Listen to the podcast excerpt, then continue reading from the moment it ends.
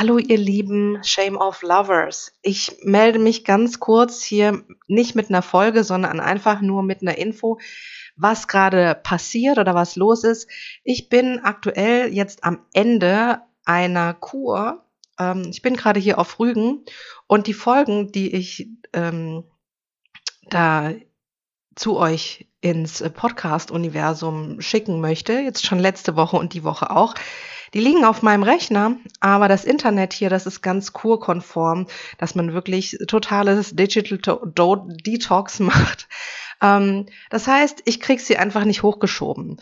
Und ich denke, mit einer kurzen Nachricht wird das jetzt gehen.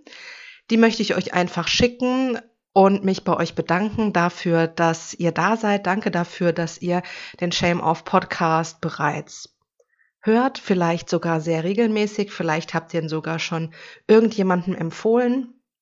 Ähm, dass, wenn das so ist, dann äh, tut das weiter, tut das weiter. Äh, lasst uns gemeinsam das Shame of Universum wachsen und größer werden lassen.